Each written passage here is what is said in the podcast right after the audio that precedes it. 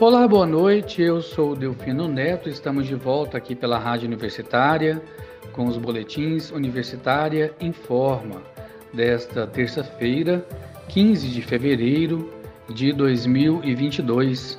Este é o boletim das 18 horas e 30 minutos.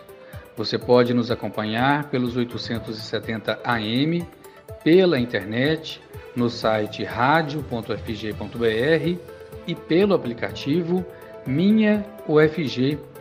Os boletins da Rádio Universitária estão disponíveis também em formato de podcast nas principais plataformas digitais de áudio. Em defesa da UFG, eu dou sangue. Este é o lema da campanha promovida pelos sindicatos Sinti IFES GO, dos servidores técnico-administrativos da UFG, em parceria com a DUFG, Sindicato dos Professores da UFG, e com o Banco de Sangue do Hospital das Clínicas.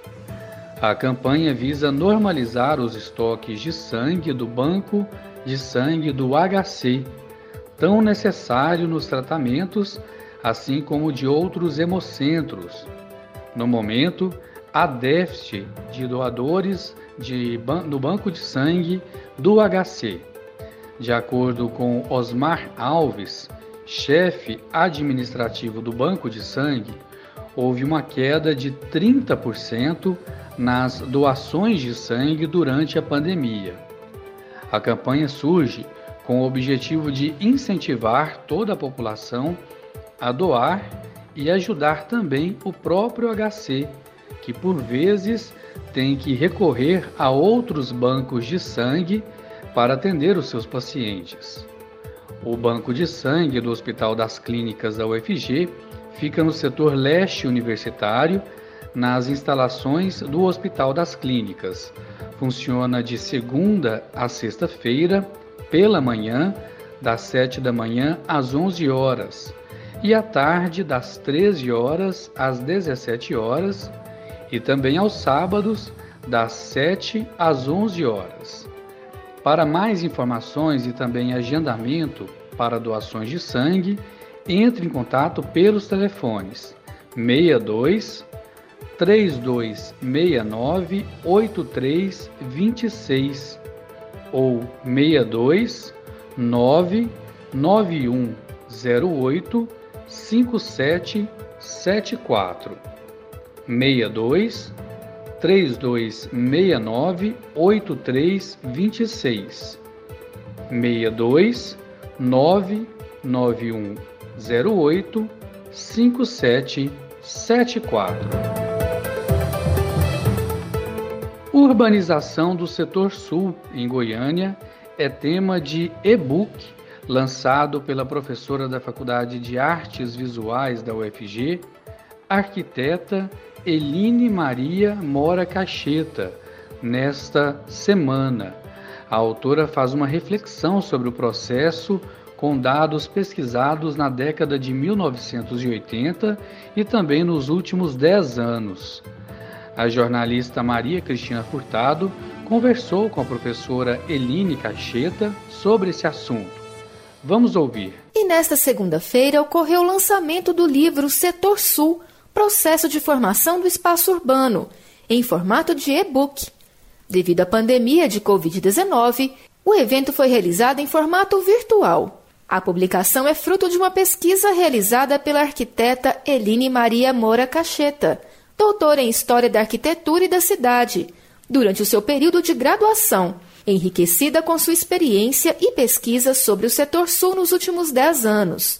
Eline é professora da Faculdade de Artes Visuais da UFG, tanto na graduação quanto na pós-graduação. O e-book foi elaborado em linguagem acessível a um público diverso, sobre o processo de formação e apropriação do setor sul em Goiânia, contradições entre concepção e sua realização como espaço urbano. Partes do texto são baseadas em entrevistas com moradores e registros feitos há quase quatro décadas, o que confere ao livro um caráter de documento histórico, conforme explica a professora Eline Caixeta.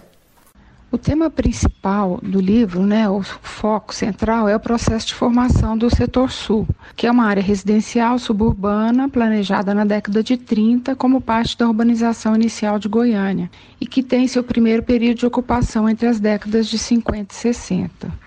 Essa publicação ela é voltada a um público mais diversificado, busca ter uma linguagem mais acessível. Por isso, o projeto gráfico foi feito com essa intenção, a utilização de muitas imagens possam ilustrar tanto o conteúdo teórico, histórico, quanto o processo de análise desse, da ocupação do bairro, né?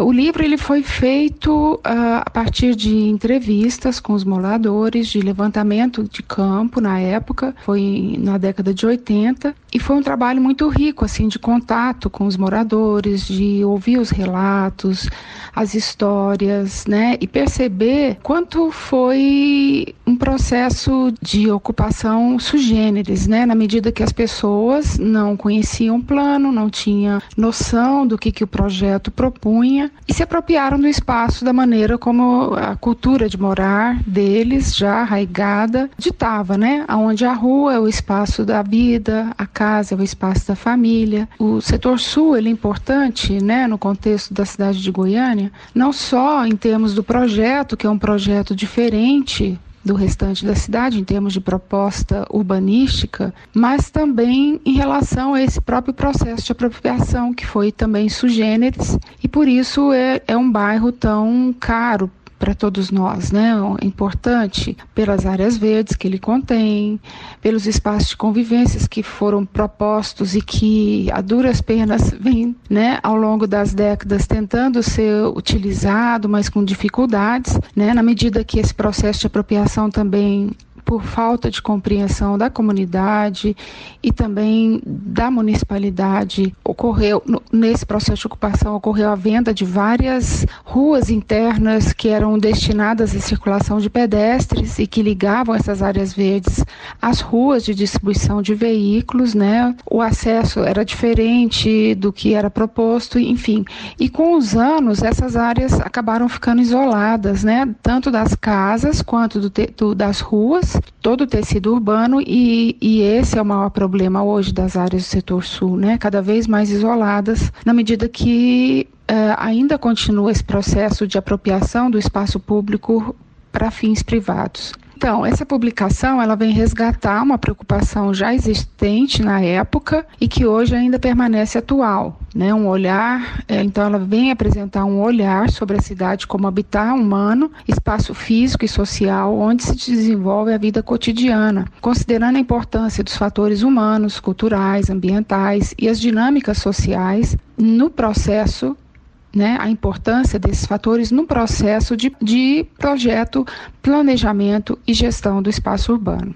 O pós-fácil traz uma leitura sobre a problemática atual do bairro, instigando o leitor a refletir sobre os impactos dessa formação em seu futuro. A discussão recente sobre o plano diretor faz da obra uma importante reflexão sobre a urbanização de Goiânia. A preocupação em relação ao atual plano diretor é a questão justamente da preservação desse tecido urbano, da preservação dessas áreas verdes, da preservação da escala do bairro, que é uma escala doméstica, de um bairro residencial de baixa densidade e aonde a relação entre o espaço edificado e o espaço urbano deveria ser mais franca, né? Deveria ser mais utilizada no dia a dia e o valor dessas áreas verdes, né, dessas áreas públicas, não só do ponto de vista financeiro, mas do ponto de vista ambiental, humano, social, ela é enorme. Questão né, da verticalização do setor sul, a questão da venda dessas áreas, tudo isso coloca em risco esse patrimônio né, ambiental, histórico, social da cidade e que poderia ainda, teria condições ainda de ser resgatado, né, no sentido de um projeto mais adequado de apropriação dessas áreas, uma ligação entre elas, criando de fato o que estava proposto no projeto, porque elas foram pensadas como áreas de circulação opcional do pedestre fora do trajeto das ruas, que era pensado como sendo exclusivo para automóveis, né? Então essas áreas verdes elas podem funcionar como áreas de ligação entre o setor, entre as várias partes do setor sul, né, dentro de uma vida do dia a dia, também uma ligação com outras partes das cidades, utilizando a bicicleta, por exemplo, ou mesmo a pé, possibilitando o trajeto a pé com segurança, com conforto, né, na medida que Goiânia, como uma cidade de um clima quente e seco, a sombra ela é muito importante né, no conforto ambiental e para a saúde das pessoas também, em termos de irradiação. Então, se, se essas áreas fossem tratadas, como a gente vê, por exemplo, o Bosque dos Pássaros, né, que foi uma iniciativa dos moradores, de replantar todas as espécies, de arborizar, de cuidar daquele espaço, de construir novamente caminhos opcionais para pedestre, buscando evitar a entrada de veículo nessas áreas, haveria um trajeto muito gostoso a pé, né, para os moradores fazerem no seu dia a dia e até uma área de muito interessante e rica para os fins de semana outros habitantes da, da cidade poder usufruir, na medida que essas áreas verdes se constituem como um contínuo urbano, né? São várias várias áreas interligadas que formam uma espécie de parque linear, que a gente chama, que vai fazendo a ligação desse tecido urbano em toda essa região. Então, por isso é tão importante discutir as questões, os problemas urbanos, estar é, tá atento às questões de planejamento e gestão, para que a gente possa ter, de fato, né, no futuro, uma cidade melhor, muito melhor do que temos hoje, né? Porque o, isso que está sendo planejado hoje vai incidir daqui 10, 15, 30, 40 anos sobre a qualidade de vida de Goiânia. O e-book já está disponível no site do Centro Editorial e Gráfico da UFG e no site da FAV. Semana de Arte Moderna de 1922 foi fundamental para a busca das nossas várias identidades, diz professor da UFG. Em 1922, a independência do Brasil completava 100 anos e o país vivia as consequências de importantes modificações sociais, políticas e econômicas, como o advento da industrialização, o fim da Primeira Guerra Mundial e, assim como agora, os efeitos de uma pandemia, a da gripe espanhola. Segundo estudiosos, o mundo queria olhar para frente. O Brasil também pelo menos alguns setores e grupos brasileiros. Neste contexto, acontece a Semana de Arte Moderna, idealizada por artistas, escritores, músicos e pintores que buscavam inovações sobre o contexto histórico em que surge a Semana de Arte Moderna de 1922, suas repercussões no passado e nos dias atuais, a Rádio Universitária da UFG conversou com o professor Sálvio Juliano Peixoto Farias, da Faculdade de Informação e Comunicação da Universidade Federal de Goiás. Vamos ouvir a entrevista. Há 100 anos, em 1922, entre os dias 13 e 17 de fevereiro, o Brasil, mais especificamente a cidade de São Paulo, abrigou um evento artístico-cultural que marcou definitivamente a arte brasileira. A proposta da Semana de Arte Moderna de 1922 era apresentar uma nova estética artística para todos os campos das artes, baseada nas vanguardas europeias e buscando implementar novos processos na confecção das artes, os modernistas brasileiros queriam dar uma feição mais brasileira à arte produzida aqui. Para nos contar mais sobre esse movimento de 1922, o contexto histórico em que ele surge, suas repercussões no passado e nos dias atuais, convidamos o professor da Faculdade de Informação e Comunicação da Universidade Federal de Goiás, Salvio Juliano Peixoto Farias, graduado em Artes Visuais e Comunicação Social, mestre em Arte e Cultura Visual. Olá, professor Salvio, obrigado por aceitar nosso convite. Olá, olá, é um prazer estar aqui, é um prazer falar com as ouvintes e os ouvintes da, da Rádio Universitária, que é uma rádio admirável e que nós sempre acompanhamos a, a programação. Obrigado pelo convite. A gente é que agradece, professor, e obrigada aí, né, por acompanhar a gente. Então, professor, antes da gente começar a falar aí dos 100 anos da Semana de Arte Moderna, faça um resumo do que foi essa semana, lá em 1922, como e por que ela surgiu, contexto histórico era na época, foi só aqui no Brasil. Conta pra gente, o que, que é isso? A Semana de 22 foi uma reunião organizada por um grupo de artistas é, majoritariamente paulistas. Alguns já eram muito conhecidos, né, como o Heitor Villa-Lobos, o maestro, compositor. Alguns não tão conhecidos, mas eles se organizaram. Já tinha uns dois, três anos que esse grupo se organizava, é, se reunia né, periodicamente. E a ideia deles era tentar trazer o que acontecia na Europa de mais avançado, de mais vanguarda no campo das artes para o Brasil. Esse contexto do Brasil era bem diferente do que é hoje. Né? O, a, a, capital era o Rio de Janeiro, São Paulo era uma cidade que estava se tornando uma metrópole, a Primeira Guerra Mundial tinha acabado, então assim nós tínhamos recebido é, muitos imigrantes vindo da Itália, depois é, um período da Alemanha, né, do leste europeu, muitos árabes. E São Paulo era, tava, era a locomotiva que funcionava é, graças ao dinheiro do café. Então era uma cidade que, é, de certa forma, estava prosperando muito rapidamente, dobrando a sua população. Sabe, no final do século XIX, São Paulo era quase uma vila e de repente ela se tornava uma cidade muito grande, com desenvolvimento imenso. Então, assim, tinha dinheiro circulando na cidade, né? Essa elite é, dos cafeicultores começa a, se interessar por transformar uma cidade que vai rivalizar com a capital, com o Rio de Janeiro. Então, esse é o cenário que vai, que, onde esse grupo de artistas vai se organizar para fazer a semana de, de arte moderna. É uma semana que envolve música, artes plásticas, talvez um pouco de dança, é literatura, muito literatura. Ela vai romper barreiras naquele momento, né? O Brasil era ainda muito, para vocês terem uma ideia, as mulheres não votavam. Só quem votava naquele momento eram homens com mais de 21 anos que é, não fossem analfabetos.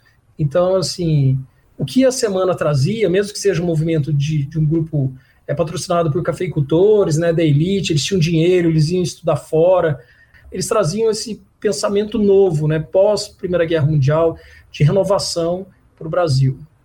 Foi um movimento que aconteceu só no Brasil, é desse jeito, dessa maneira. Embora essa organização de artistas já, já vinha acontecendo na Europa. Né? Os futuristas tinham feito o Manifesto Futurista, os dadaístas tinham se encontrado num bar em 1917 e resolvido criar o movimento dadaísta, é, os surrealistas tinham um manifesto também.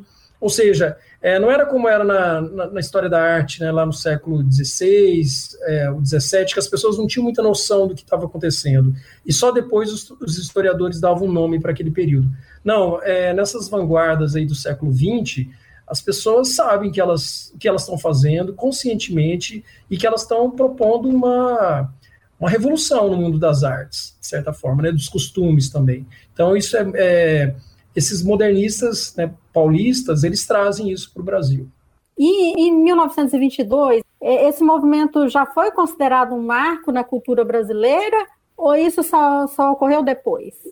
De certa forma, só quem lia os jornais, né, é, não só a elite, mas assim, uma classe média mais esclarecida, conseguiu entender e perceber o que estava acontecendo.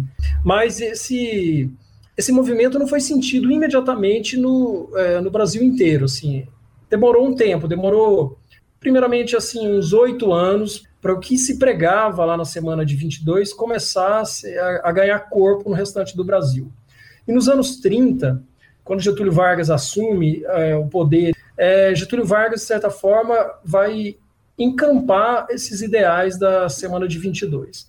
Sim, não que ele vai querer fazer uma revolução vanguardista no mundo das artes, mas algumas coisas que a semana de 22 pregava, como, por exemplo, aquela antropofagia cultural, né, da gente pegar o que vem de fora, é, engolir isso e devolver com uma cara muito brasileira, a, a, o Getúlio Vargas e o Estado Novo, né, quando vai ser implantado mesmo o Estado Novo, né, e a, e a, ditadura, inclusive, lá no final da década de 30, ele vai se apropriar dessa ideia de que o Brasil é um, o Brasil é o Brasil, né, uma, essas ideias ufanistas, que o Brasil tem que valorizar o próprio Brasil, o Brasil tem que conhecer o Brasil, que o Brasil é um só, que na verdade a gente nem sabe que não é bem assim, né? O Brasil é plural e é muito diverso e tem inúmeras realidades, mas é lógico que para governar era muito mais fácil fazer com que as pessoas acreditassem né, que nós somos todos uma nação, uma nação poderosa, uma nação rica, que todos pensamos iguais. A gente não é assim.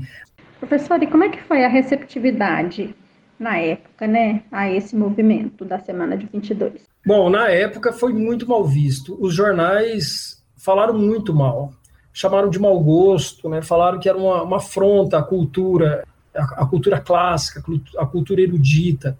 Antes, um pouco, assim, se a gente retomar um pouco, a, o que, quem mais recebia pedradas eram as artes plásticas. Anita Malfatti, né, uma pintora fantástica, ela já tinha estudado na Alemanha, é, um pouquinho antes da guerra, depois estudou nos Estados Unidos, e lá em 1914, depois em 1917, ela faz exposições em São Paulo. As exposições são muito mal faladas as pessoas chamavam de grotescas as exposições. Também porque ela era, ela era mulher, era muito raro ter no Brasil artistas mulheres naquele momento. Então, assim, a, a população, né, a classe média, ou mesmo quem foi ao teatro naqueles dias ou leu pelos jornais, não gostou do que viu.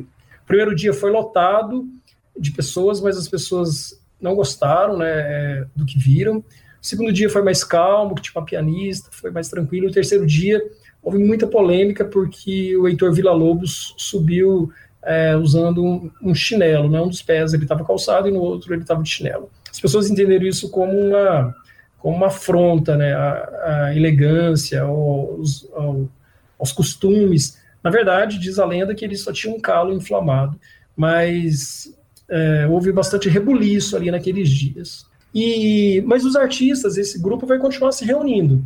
Em 1900 e 29, eles criam né, o movimento antropofágico e lançam, um pouco antes lançam a revista Claxon, que é uma revista para falar dos, dos, anseios deles, depois lançam a revista antropofágica, ou seja, a semana vai crescendo e vai ganhando é, repercussão ao longo da década de 20. A, talvez a nossa pintora mais famosa né, do momento, mais até que a Nilton Malfatti, né, Tarsila do Amaral, que é criadora talvez da obra mais icônica do Brasil, né, que é o Abapuru, que não está no Brasil, está na Argentina, é, então, a autora dessa obra, ela estava, na, na, época da, da, Semana de 22, ela estava em Paris. E ela, depois ela né, se casa com Oswald de Andrade e fica muito amiga do Mário de Andrade, e esse grupo cria esse movimento é, antropofágico que, que vai, vai valorizar muito o Brasil, né, e o Brasil profundo. Então, ou seja, já no final da década de 20, é, eles estão dando desdobramentos, de certa forma, para o que aconteceu em 22. E, e, é lógico que isso vai influenciar depois o Brasil no século XX inteiro. Se a gente tem, por exemplo, uma arquitetura modernista, com linhas retas, limpa, né, e que vai ser uma arquitetura que vai ser vanguarda no mundo lá nos anos 50, 60, a gente vai ter uma capital modernista que é Brasília, ou mesmo Goiânia, que é dos anos 30, né, que faz parte dessa política de interiorização e valorização do Brasil, do Getúlio Vargas, que é uma cidade que não é modernista na sua, na sua origem, mas tem um traçado já moderno, né, comparado com a antiga cidade de Goiás. Então, assim, tudo isso vai reverberar num Brasil que vai olhar para frente, que vai tentar buscar né, essa visão de futuro, de, de um país mais é, avançado, industrializado, é, onde as pessoas têm acesso à educação. É, ou seja, então, ao longo de todo o século XX, a gente vai ter essa reverberação dos anseios da Semana de 22. Acho que um outro clássico, assim, que sempre se diz, né, que é o movimento tropicalista lá nos anos 60, que aparece na literatura, na música, também nas artes plásticas, e que é uma releitura dos anseios dos artistas modernistas de 22. Caetano Veloso, Gilberto Gil, né, os irmãos Campos, todos eles vão voltar a olhar para o Brasil com muita atenção é, menos idealizado, talvez, do que na época da semana de 22. Né? Vamos buscar mais esse Brasil mais real, inclusive. E isso chega até os nossos dias. Né? Agora a gente sabe que da pluralidade dos artistas, dos artistas que não estão, talvez, na elite, né? num, num circuito mais sofisticado de produção de arte, com as galerias, os museus. Então, assim, se a gente tem, por exemplo, artistas que fazem grafite em Goiânia e acabam mostrando isso para o mundo inteiro, ou cantores de funk, rap, tudo isso falando e retratando a cultura nacional, a cultura brasileira, a cultura local. Tudo isso é, um, de certa forma, é uma herança dos desejos, dos projetos, dos anseios dos modernistas de 1922. Então, professor, apesar do movimento lá no seu nascedouro, né, nos anos de 1920, 1930, ele ter sido criticado, ter sido visto como elitista, ele foi fundamental, então, para a gente estar onde estamos hoje, para que a gente pudesse começar, pelo menos, a fazer uma, uma arte mais brasileira, né? Apesar de que lá no, no Nascedouro ela foi considerada elitista, né? Exatamente, Ana Flávia. Se a gente pegar lá no século XIX, assim, por exemplo, a literatura né, romântica, ela já tem lá uma preocupação com indígena, é, pelo menos é, né, traz isso para o Brasil. As pinturas também, né, no século XIX, ou mesmo na, as missões que vieram para cá com artistas franceses ou, ou alemães, sempre né, tinham, procuravam retratar a temática brasileira, né, as frutas do Brasil, é, a cozinha caipira lá do Pedro Alexandrino, é, como a gente vai ver lá no final do século XIX, né? Mas aí que tá, é, embora a temática se voltasse um pouco para o Brasil, o olhar ainda era um olhar muito estrangeiro, né? Muito assim das academias é, europeias. Essa busca por uma identidade nacional vai vir depois da semana de 22. Então, para você ter uma ideia, ali nos anos 30, né, o Gilberto Freire vai lançar Casa Grande Senzala, que é um livro icônico para se pensar né, as estruturas sociais do Brasil. Sérgio Buarque de Holanda vai lançar Raízes do Brasil também, né, que pensa muito, né, que trata muito sobre isso, sobre a formação sociológica do Brasil. Nos anos 30 vai ser criada a USP, uma universidade que vai ganhar muito corpo e muita e nome, né, vai atrair professores de todo mundo. Então, assim, é, vai, começa a se buscar mesmo essa identidade. Mas é, é uma caminhada até chegar nos dias atuais para a gente entender a nossa pluralidade, a nossa miscigenação, né? as múltiplas faces do Brasil. Então, assim, com certeza, o que se pensava naquele momento foi fundamental para o nosso crescimento, para o nosso desenvolvimento, para a nossa, para a busca das nossas diversas identidades. É, não, não há como pensar o século XX e hoje, né, o início do século XXI, sem o que nós vivenciamos a partir de 22. É, essas rupturas, que não foram tão rupturas assim né, naquele momento, mas mas foram importantes de alguma maneira. É, em 1922 fazia 100 anos que o Brasil tinha se tornado independente de, de Portugal, né?